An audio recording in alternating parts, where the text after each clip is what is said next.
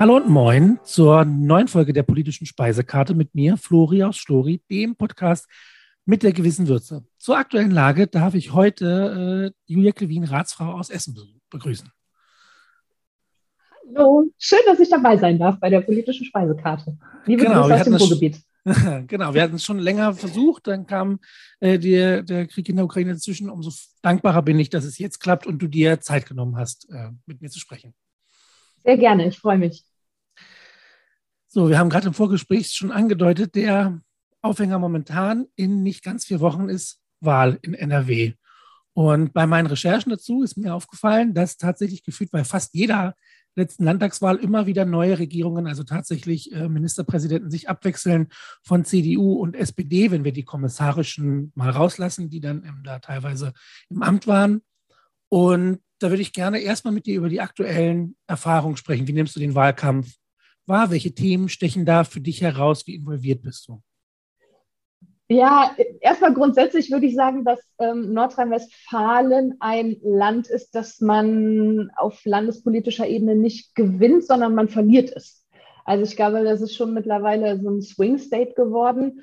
Ähm, die vorletzte Landesregierung, geführt von Hannelore Kraft, bestehend aus äh, SPD und Grüne, hat ausdrücklich die Landtagswahl gewonnen. Also Armin Laschet hat damals, das würde ich behaupten, die Landtagswahl nicht gewonnen, sondern die äh, regierenden Parteien haben sie verloren.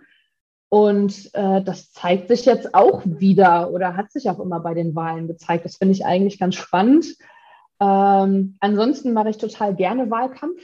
Ähm, ich bin da gerne eingebunden und äh, finde das immer total spannend. Ähm, ich finde den SPD-Wahlkampf sehr gelungen mit dem Motto, für euch gewinnen wir das morgen. So der neue rote Sonnenaufgang. Das gefällt mir ganz gut. Ich wünsche mir noch ein bisschen mehr Drive und ein bisschen mehr Schwung jetzt nach den Osterfeiertagen. Aber ich glaube, das kommt noch ganz ordentlich. Genau, du hast es schon angesprochen. Ähm, wir gewinnen das morgen für euch. Thomas Kutschaty hat schon Regierungserfahrung als ehemaliger Justizminister in NRW.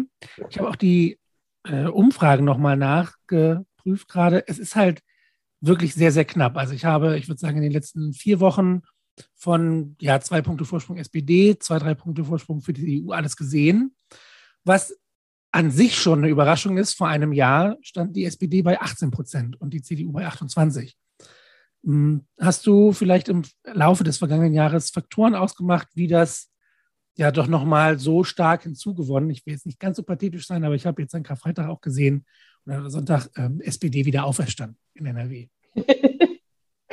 ja, wie es dann ausgeht, werden wir am 15. Mai sehen, je nachdem, wie die Bürgerinnen und Bürger dann entscheiden. Ich mag solche spannenden Wahlkämpfe. Also ich meine, die SPD ist auf allen Ebenen wieder da. Das haben wir auf Bundesebene gesehen, das haben wir im Saarland gesehen und ich kann mir vorstellen, dass jetzt auch äh, dieser Schwung weiterkommt nach NRW. Ähm, Thomas Kutschaty hatte ja ein ganz gutes Standing und eine gute Medienpräsenz, gerade so zum Ende der GroKo hin. Da hat er ja ordentlich ähm, oft gegen die äh, GroKo geschossen, inhaltlich. Ähm, ob man das jetzt richtig findet, inhaltlich oder nicht, sei dahingestellt. Aber da hatte er eine ordentliche Medienpräsenz und äh, ich glaube, das kommt ihm jetzt so als Typ auch zugute. Ich meine, er ist jemand, der aus Essen kommt, er kennt das Ruhrgebiet, ähm, er kennt die Belange hier. Ob das bei Henrik Wüst der Fall ist, inwieweit er das ganze Land kennt und auch ein Gefühl, ein Empfinden dafür hat, was jetzt in prekäreren Regionen passiert, also auch in den nördlichen äh, Stadtteilen der jeweiligen Ruhrgebietsstädte, sei dahingestellt. Darüber kann ich mir kein Urteil erlauben. Ähm, aber ich glaube, das sind so Prämissen, die eine Rolle spielen werden. Das kann man ganz gut auch sehen. Ich werde in die Shownotes auf jeden Fall das Wahlprogramm der SPD auch reinsetzen. Die, die Punkte, die er da so ähm, als Akzente gesetzt hat. Da geht es um Wirtschaftsstandort, der natürlich durchaus da ähm, ja wichtig ist. Ganz spannend auch ähm, zum Beispiel die Punkte zum Thema Familie. Äh, da geht es um vor allem frühkindliche Bildung, Kita und Tagesstätten. Ich sehe das auch hier in Niedersachsen. Da ist, glaube ich, in, in so Flächenbundesländern durchaus auch ein Stück ver, verpasst worden in den letzten Jahren, überhaupt dafür was zu sorgen. Da sollte jeder nochmal reinschauen, wo die Punkte sind, die man für sich quasi eben wichtig sieht, ob das stimmt. Im Vorgespräch gerade haben wir aber schon auch noch drüber gesprochen, äh, als Ratsfrau bist du ja schlicht auch politisch involviert, klar, für die Stadt Essen, aber du hast eben trotzdem Steckenpferde, wo du eben mehr involviert bist. Vielleicht kannst du äh, darüber mal ein bisschen noch erzählen. Was, was sind deine, dein Antrieb und wo kennst du dich aus? Was läuft da?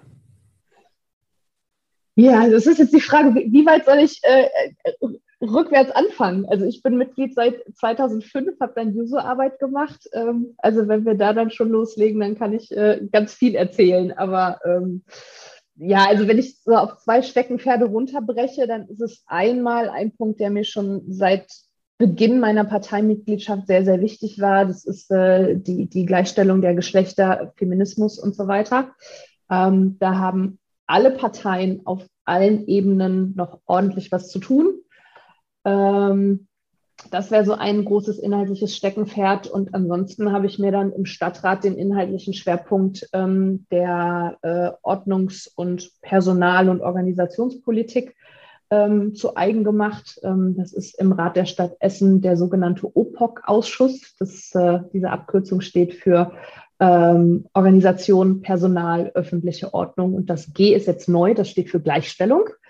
Ähm, und da kann ich die Punkte dann ganz gut miteinander verbinden. Ich habe das insbesondere gewählt, weil ich bewusst einen Bereich wählen wollte, der noch ziemlich männerdominiert ist. Ich wollte also nicht Schule machen, ich wollte nicht Jugend, Soziales und so das alles machen, in denen äh, viele Frauen vorhanden sind, sondern ich wollte bewusst da rein, ähm, wo eher so die Herrenrunden sitzen. Und da auch gerade mit dem G, mit dem Gleichstellungsbereich in diesem Ausschuss, da ein bisschen freundlich aufmischen, so sage ich es mal. Dass es auf jeden Fall große äh, Diskrepanzen da noch gibt, wenn es um Gleichstellung geht, keine Frage. Mich würde auf jeden Fall dazu interessieren, vielleicht, was die, was deine Wahrnehmung ist für diese Gründe. Also ich meine, die im Grundgesetz steht es schon ganz lange drin. Wir sehen, dass die Realität anders aussieht. Wie nimmst du es, wenn wir es jetzt bei politischen Parteien mal nehmen? Wie ist es möglich, dass in eigentlich einer Partei, die progressive Ideen vorantreiben möchte, wie der SPD, das Gleichstellungsdilemma äh, ja, immer noch vorhanden ist? Wenngleich wir natürlich auch darauf hinweisen, dass zum Beispiel jetzt in der Bundesregierung konkret darauf geachtet wurde, dass die Parität herrscht, aber trotzdem, wie du sagst, ist da ja immer noch ein Problem vorhanden. Ähm, ich würde es immer runterbrechen auf viele alteingesessene strukturelle Dinge. Also ich würde nicht den Genossen unterstellen, dass sie sich aktiv ähm, gegen Frauen in der Politik aussprechen. Ähm, das keinesfalls. Oder würde ich grundsätzlich nur sehr wenigen Männern in der Politik unterstellen. Das muss ich ehrlich sagen. Ähm, aber es sind Strukturen, die so alt eingesessen sind und noch aus Zeiten stammen, in denen wirklich die Herren der SPD, die parallel dann auch ähm, im Idealfall noch Gewerkschaftssekretär waren, die eine äh, Sekretärin bei sich im Büro hatten, die die ganze Arbeit nebenbei für sie mitorganisiert haben, ähm, ganz viel Zeit hatten und ja dann die Möglichkeit hatten, die Sitzungskultur und alles Mögliche so zu gestalten, dass es so ein bisschen ein Closed Shop für Frauen war. Es fängt bei Sitzungszeiten an, das geht los bei Empfehlungen, also Menschen empfehlen Menschen, die sich ihnen ähnlich sind, ja grundsätzlich lieber für weitere Posten. Ähm, ja, und das ist alles eine Gemengelage, die dann dazu beiträgt, dass die Situation ist, so wie sie ist. Also wenn wir uns zum Beispiel anschauen, wie viele äh, Bürgermeisterinnen es in Deutschland gibt, dann sind wir bei gerade mal unter 10 Prozent. Und äh, die Oberbürgermeister ähm, in NRW sind die Mehrheit. Also ich meine, es sind insgesamt 23 oder 24 Oberbürgermeister und Oberbürgermeisterinnen, die wir haben. Davon sind gerade mal vier weiblich. Und das geht nicht. Auch wenn man sich die Verteilung im Stadtrat anschaut, in anderen Gremien, das ist überall gleich. Es sind zu wenige Frauen da. Man sieht ja durchaus, also einen Grund, den ich da auch vermute, man sieht jetzt durchaus durch den äh, Rücktritt der letzten Familienministerin, da gab es ja auch durchaus dieses Spiel, dass ähm, naja, mit dem Rücktritt vielen Frauen auch ein Stück weit gezeigt wurde, dass da wird auch ein Druck aufgebaut, also quasi als Abschreckung, nicht vielleicht im Sinne von eben gezielt, aber durchaus, dass äh, jetzt, was du im, Kleinen angesprochen hast, Sitzungszeitungen und so weiter, Sitzungszeiten, Entschuldigung, und äh, ja auch im Großen da durchaus noch eine ja, hostile, eine, eine letztlich feindliche Atmosphäre gemacht wird, um das so äh, zur Geltung zu bringen. Du hast jetzt auch schon angesprochen, du hast dich extra dafür, deswegen entschieden, in die Ordnungspolitik, in, diesen Bereich zu gehen. Hast du sowas da auch konkret erlebt? Wie gehst du damit um, wenn sowas, wenn dir sowas auffällt? Konntest du da quasi ähm, ja auch drauf einwirken? Ähm, ja, grundsätzlich hat mich total gefreut, dass der Umgang in diesem Ausschuss schon kollegial ist. Also äh, da habe ich keine Ein Anfeindungen oder irgendwie Konflikte erlebt, die außerhalb der normalen inhaltlichen Debatten sind. Also da äh, muss ich ehrlich sagen, großes Lob an äh, die Kolleginnen und Kollegen der demokratischen Parteien. Ähm, das funktioniert gut. Das hat mich ehrlich gesagt ein bisschen überrascht. Aber ähm, ich, ich wollte einfach klar machen, dass der neu zusammengesetzte Ausschuss durch das Gehen mit Gleichstellung halt mehr ist, als wir gucken mal, wie die Quotierung beim städtischen Personal ist. Also das ist das, was bisher an Gleichstellung in diesem Bereich stattgefunden hat. Wir haben eine sehr engagierte Gleichstellungsbeauftragte, die da auch natürlich immer ihre äh, Finger in die Wunde legt. Aber es fing dann zum Beispiel damit an, dass ich dann bei einem ähm, Gesundheitsbericht, ähm, den der zuständige Dezernent ähm, dargelegt hat, da ging es um, um Gesundheit äh, der Mitarbeitenden und Arbeitsschutz und so weiter, dass ich dann gefragt habe, ob ähm, die Stichschutzwesten, die die Mitarbeitenden im Ordnungsamt tragen, auch so angepasst sind, dass Frauen sie tragen, weil das nämlich keine Selbstverständlichkeit ist und es dort häufig vorkommt, dass äh, Frauen Stichschutzwesten tragen, die ihnen nicht richtig passen, was im Ernstfall lebensgefährlich werden kann. Ähm, und da habe ich wahrgenommen, dass der Dezernent erstmal ein bisschen stutzig wurde, ihm dann aber klar wurde, oh, okay, es ist ein Punkt. Und dann hat sich glücklicherweise gezeigt, dass die Stichschutzwesten ähm, tatsächlich für alle Mitarbeiterinnen und Mitarbeiter Maß angefertigt werden. Also es war halt einfach nur eine Anfrage, die ich gestellt hatte, wo ich dann aber zeigen konnte, okay, das bedeutet halt Gleichstellung.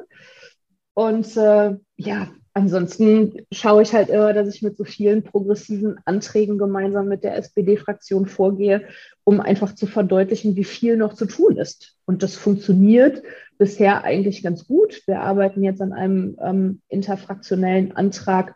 Ähm, da geht es um, das, äh, um die zur Verfügungstellung von Menstruationsartikeln in öffentlichen Gebäuden. Da verhandeln wir jetzt noch so ein bisschen, äh, wie umfangreich dieses Pilotprojekt sein soll. Aber darauf bin ich schon stolz. Und ich würde behaupten, wenn meine Position ein Mann in diesem Ausschuss übernommen hätte, als Sprecherin der Fraktion in diesem Ausschuss, hätten wir diese Themen noch nicht. Das würde ich echt ganz selbstbewusst behaupten. Gut, dass du das noch angesprochen hast, dieses Beispiel. Also A, möchte ich kurz kommentieren, es ist sehr, sehr spannend, wenn du die Stichschutzwesten ansprichst, weil ich äh, gerade in den sozialen Medien erlebt man halt eine große Welle der Sympathie für feministische Gleichstellungs- und äh, ähnliche für Ziele davon. Und dann wird das eben sehr gut verbalisiert und ja, das ist ja wichtig und so weiter. Aber letztlich sind solche Themen ja, das, was du angesprochen hast, der Inhalt. Das sind tatsächlich Aspekte im realen Leben, die umgesetzt werden, um irgendwo eine, eine Gleichstellung zu erreichen, um das Leben auch da zu verbessern. Und der zweite Punkt, die Menstruationsprodukte ist ja durchaus eine vor ein paar Monaten war das mal noch ein bisschen stärker auch in den sozialen Medien veröffentlicht, als es dann darum ging hier mit, ja, dann heißt, ich muss meine Rasur, meine Rasiergeräte und so auch umsonst bekommen, mhm. völlig Äpfel und Birnen vergleichen miteinander. Was ich aber halt wahnsinnig spannend finde, ich erlebe es in meiner Schule oft, dass wenn wir jetzt so in Politik Startup-Unternehmen durchexerzieren, da ist in jeder Klasse eine Gruppe dabei, die sagt, wir wollen sowas. Das heißt, dadurch, dass sowas eben realisiert wird und in die, in, die, in, die, in die Diskussion eingebracht wird, entwickeln auch jüngere Menschen dafür ein Empfinden und wissen dann, okay, wenn ich jetzt vielleicht irgendwann zu, in, in ein Unternehmen gehe oder so, das steht mir zu, da habe ich ein Recht drauf. Und dann kann man das eben noch ja auch weitertragen, sodass so solche, solche Projekte und Anträge eben auch eine Vorbildfunktion für kommende Generationen sind. Zumindest nehme ich das so wahr. Ja, ich finde das gut, dass du, dass du, das so auf den Punkt bringst, weil ähm, ich nehme auch wahr, je länger ich mich auch selbst mit Feminismus beschäftige, bewegen wir uns häufig so in einem Diskurs, der sehr ideologisch ist, was per se ja nicht schlecht sein muss, aber es ist, glaube ich, für diejenigen, die noch nicht so viele Berührungspunkte hatte, vielleicht auch ein bisschen abschreckend und nicht greifbar. Und da finde ich es total super, dann auch wirklich äh, bei der Sache zu argumentieren. Also selbstverständlich möchten alle Bürgerinnen und Bürger, dass die Menschen, die sie schützen, sei es jetzt Polizei, sei es Ordnungsamt oder sei es auch äh, die Feuerwehr, dass die natürlich Ausrüstung haben, die dafür sorgt, dass diese Menschen wiederum geschützt sind.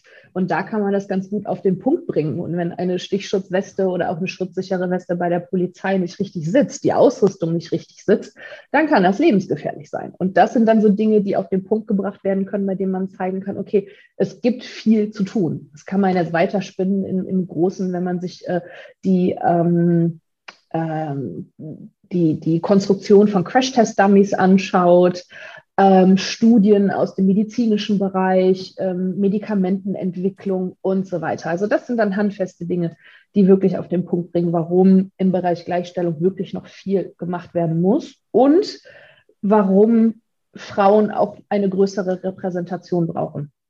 Weil sie halt, machen wir uns nichts vor, du bist anders sozialisiert worden als ich. Ähm, ich habe andere Gefahr Erfahrungen gemacht als du.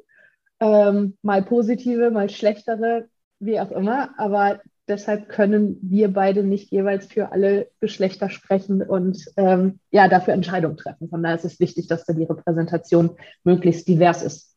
Finde ich zumindest gäbe Menschen, die mir da vehement widersprechen und dann höre ich schon einen, einen FDP-Ratskollegen, der jetzt äh, reinrufen würde. Es kommt aber auf die Qualität an und nicht aufs Geschlecht. Aber ja, ich habe viele Argumente dagegen. Ich, ich kenne diese Argumentation natürlich. Ähm, es ist auch etwas, du hast es vorhin selbst schon angesprochen, man besetzt oft letztlich auch Positionen oder zumindest empfiehlt Menschen, die, mit dem man sich halt gut versteht. Und, und Harmonie erwächst oft eben auch aus gleichen Ansichten. Natürlich ist es schön, wenn ich mich mit Menschen auseinandersetzen kann, die mir zustimmen in dem, was ich sage und so weiter. Aber wenn ich letztlich, was Demokratie ist, gesamtgesellschaftliche Entscheidungen treffen möchte und selbst wenn es auf Städte heruntergebrochen ist, da gibt es nun mal auch Menschen, die ähm, anders sehen. Mein Lieblingsbeispiel dafür ist immer an der Uni bei uns in Hannover. Früher gab es, ich weiß nicht, ob sich das mittlerweile geändert hat, aber es gab drei verschiedene Karten. Eine Unikarte, eine Mensa-Karte und eine Bibliothekskarte. Und dann habe ich das irgendwann angestoßen und habe gesagt, Leute, das ist doch ein bisschen überflüssig. Warum gibt es denn nicht eine? Denn es ist doch Quatsch, irgendwie drei mit schlicht aus ökonomischen Gründen. So. Und ähm, aus Selektivitätsgründen. So. Und dann hat äh, die SPD-Hochschulgruppe damals gesagt, ja, äh, nee, das haben, das, hat die, das haben die Konservativen hier gefordert und denen wollen wir keine Wahlversprechen einlösen. Dann habe ich gesagt, ich verstehe die politische Argumentation dahinter. Ich finde es aber schwierig, quasi per se Dinge abzulehnen, nur weil sie ja eben nicht in dem Sinne das dementsprechend. Das finde ich schon wichtig, da aufeinander zuzugehen und eben auch letztlich, das zurück zu dem, Vielfalt bedeutet eben auf der einen Seite andere politische Meinung, letztlich aber auch, was du sagst, eben andere Perspektiven, die ich nicht einnehmen kann so feministisch ich mich sehen möchte, ich könnte niemals für eine Frau zu 100 natürlich nicht. Und dann brauche ich diese Stimmen eben auch. Ja, wobei es aber total wichtig ist, dass äh, auch Männer sich feministisch engagieren. Also ich, und das muss dann mehr als ein Wort sein. Also man nimmt es ja auch häufig wahr, dass dann gerade so alteingesessene Politiker, also so die alten Hasen, äh, dann, wenn sie eine Tochter bekommen haben, plötzlich erkennen, wie wichtig es ist, dass man sich für Gleichstellung einsetzt. Das finde ich super. Ich denke dann besser spät als nie. Aber wir brauchen mehr Allies, die dann auch wirklich dahinter stehen und sagen, so, wir machen das jetzt. Ne? Also auch runtergebrochen, zum Beispiel Thema Gender Budgeting oder so. Also da wünsche ich mir schon, dass, sie, dass äh, sich die männlichen Kollegen auch ein bisschen mehr in diese Lage hineinversetzen und erkennen, dass sie über Jahrzehnte, im Grunde Jahrhunderte hinweg sehr privilegiert, privilegiert bevorzugt gewesen sind. Ne? Also was die Verteilung von Geldern, von Posten, von Macht angeht, ist jetzt mal die Zeit gekommen. Ich habe ja, hab ja immer böse gesagt, die nächsten 150 Jahre nur noch Frauen in der Politik. Aber ähm, das ist völlig utopisch. Ich meine es auch nicht ganz ernst. Aber es ist halt ähm, humorvoll, weil dann würden alle sagen, hä, wieso denn nur Frauen? Vorher hat es ja halt auch keinen gestört, dass es nur Männer waren. ähm, ja. Ruth Bader Ginsburg, die Richterin, die jetzt äh, vor, vor, ein, zwei Jahren verstorben ist, ja. hat auch gesagt, gut, äh, ich möchte gerne erleben, dass am Supreme Court in den USA neun Frauen sitzen. Und alle so, das ist ja total abwegig. Und wieso? Und sie so, es waren jetzt 200 Jahre lang nur neun Männer. Warum sollte das so problematisch sein? Aber diese Denkblockade ist halt sehr powerful schon auch. Also, ne, ja. die, die verhindert schon sehr viel. Ja, oder kennst du dieses Fotoprojekt? Da bin ich bei Instagram drüber gestolpert. Ich weiß nicht, ob es primär von, von Instagram ist oder wo, wo letztendlich dieses Projekt herkommt. Ist aber auch egal.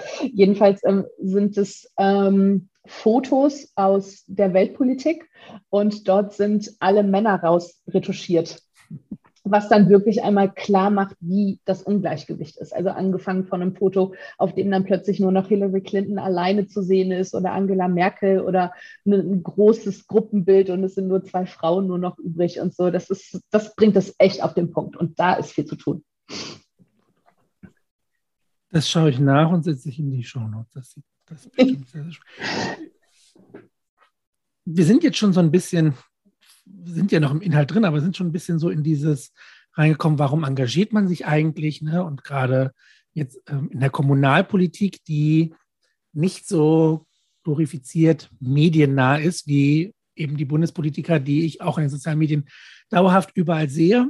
Vielleicht nochmal, äh, dass du es ein bisschen ausführlicher darstellst. Was war letztlich für dich der Antrieb, in eine Partei einzutreten und dann zu sagen, ich möchte hier was bewegen und vor allem dann auch, wie sind deine Erfahrungen weil, glaube ich, für viele bedeutsam ist, dieses Zeichen, ich kann etwas verändern, was motivierend ist, dann letztlich auch was zu, zu probieren. Also inhaltlich war ganz klar, dass es für mich keine Alternative zur SPD geben würde, immer schon. Äh, das heißt nicht, dass ich vor meiner Parteimitgliedschaft immer oder auch jetzt, na, ich muss es anders formulieren. Das heißt natürlich nicht, dass ich immer alle Wahlforderungen, alle programmatischen Inhalte teile. Also das ist, das ist so eine, so eine, so eine Wahrnehmung, die oft an mich herangetragen wird, dass dann Freundinnen oder Kollegen oder Menschen, mit denen ich mich austausche, sage, ich könnte niemals einer Partei beitreten, weil ich gar nicht hundertprozentig von einer Partei überzeugt bin. Bin ich nicht, bin ich auch nicht, bin ich wirklich auch nicht. Ähm, und ich meckere auch gerne mal mehr, mal weniger über den eigenen Laden oder lobe auch andere Parteien für ihre Idee. Ich finde zum Beispiel die, die Arbeit von Annalena Baerbock momentan herausragend. Das ist eine fantastische Außenministerin. Ähm, aber zurück zu deiner eigentlichen Frage. Also inhaltlich gab es nichts anderes als die SPD für mich. Ich bin aufgewachsen in einem Arbeiterhaushalt. Mein äh, Opa war Stahlarbeiter. Ähm, und hat mich so als kleines Kind, äh, als ich im Kindergarten war, mitgenommen zur Gewerkschaftsdemo, weil nämlich das Stahlwerk, bei dem er gearbeitet hat, schließen sollte. Und das ist so meine Sozialisation.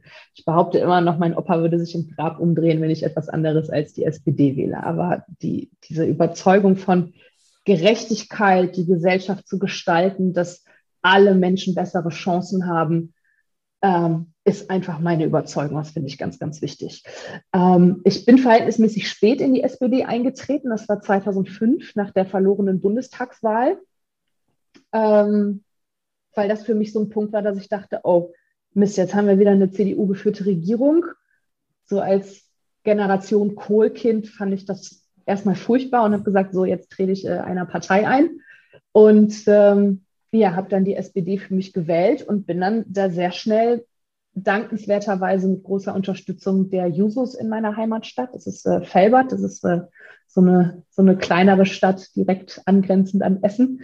Ähm, haben die Jusos mich da ganz gut angeleitet und äh, ja, dann bin ich da so reingewachsen und äh, habe dann viel Juso-Arbeit gemacht, war dann irgendwann im Ortsvereinsvorstand aktiv, im Kreisvorstand, habe dann ähm, während meines Studiums für die ähm, örtliche Bundestagsabgeordnete gearbeitet und das war dann so meine politische Sozialisation. Ich war dann auch in Felbert im Stadtrat, weil ich dachte, ich möchte nicht nur so auf Parteiebene theoretisch darüber sprechen, was man machen müsste, sondern ich wollte es machen. Also ich wollte wirklich aktiv da, wo Entscheidungen getroffen werden, ähm, dann auch wirklich aktiv sein und Teil dieser Entscheidungen. Weil jetzt für diejenigen, die so Parteiarbeit nicht kennen, es ist doch recht theoretisch. Also man arbeitet in Ortsverbänden auf Landesebene, auf Kreisebene, wie auch immer und spricht darüber, naja, was könnte man denn mal tun? Und dann gibt es einen Antrag, wenn man Glück hat, nimmt, nimmt die Landtagsfraktion den dann mit und ne, ändert dann was oder bringt Inhalte auf den Weg. Aber wenn man Pech hat, ist es schön, dass man den Antrag gestellt hat und nichts passiert. Und das wollte ich halt ändern. Ähm, ja, und dann habe ich äh, 2013 allerdings ein Jahr komplett Pause gemacht, weil ich mein Referendariat beendet hatte. Die Stellensituation an Schulen in NRW sah katastrophal aus. Ich habe also keine feste Stelle bekommen, ähm, habe mich dann so mit Vertretungsunterricht und hier und da mit Nebenjobs so ein bisschen über Wasser gehalten, habe dann in Essen eine feste, unbefristete Stelle bekommen und habe gesagt, so, ich werde nach Essen ziehen, ich möchte nicht pendeln und habe dann für ein Jahr lang alles pausiert. Und so ganz ohne Partei geht es dann ja doch nicht. Habe dann nach dem Jahr Pause wieder losgelegt, bin dann recht schnell Ortsvereinsvorsitzende geworden, hier im Stadtteil Rüttenscheid. Ähm, ja, und bin jetzt seit ähm, 2020 im Essener Stadtrat, was ehrlich gesagt überraschend war, dass ich den Sprung da reingeschafft habe. Deshalb heißt mein Instagram-Account auch äh, plötzlich Ratsfrau, ähm, weil es hier im Stadtteil, ein, also mein Wahlkreis ist sehr Grünen dominiert. Ähm, die SPD hat hier ehrlich gesagt nicht so viel zu reißen. Ich hoffe, das ändert sich jetzt wieder durch die Arbeit, die wir hier machen. Ähm, von daher war klar, ich kann diesen Wahlkreis eigentlich nicht direkt holen. Das werden CDU und Grüne unter sich ausmachen. Er ist dann letztendlich auch an die Grünen gegangen. Ich hatte einen Listenplatz, der eigentlich nicht wirklich vielversprechend war, ähm, weil in der Vergangenheit in der Stadt Essen nämlich die meisten Direktwahlkreise an die SPD gegangen sind. Und dann war es aber bei der letzten Kommunalwahl in Essen so, dass die SPD eigentlich so ein schlechtes Ergebnis hatte, dass kaum Direktwahlkreise geholt wurden, aber die Liste zog. Und dann habe ich um kurz vor Mitternacht war es, glaube ich, dann irgendwann eine äh, Nachricht äh, unseres ähm, Unterbezirksvorsitzenden bekommen, der gesagt hat, ja, herzlichen Glückwunsch, die Liste zieht weit, du bist Ratsfrau. Und der Grund war der gleiche. Also ich wollte dort sein, wo Entscheidungen getroffen werden und nicht immer nur über diese Entscheidung sprechen. Ich hoffe, das war jetzt nicht zu ausufernd, aber.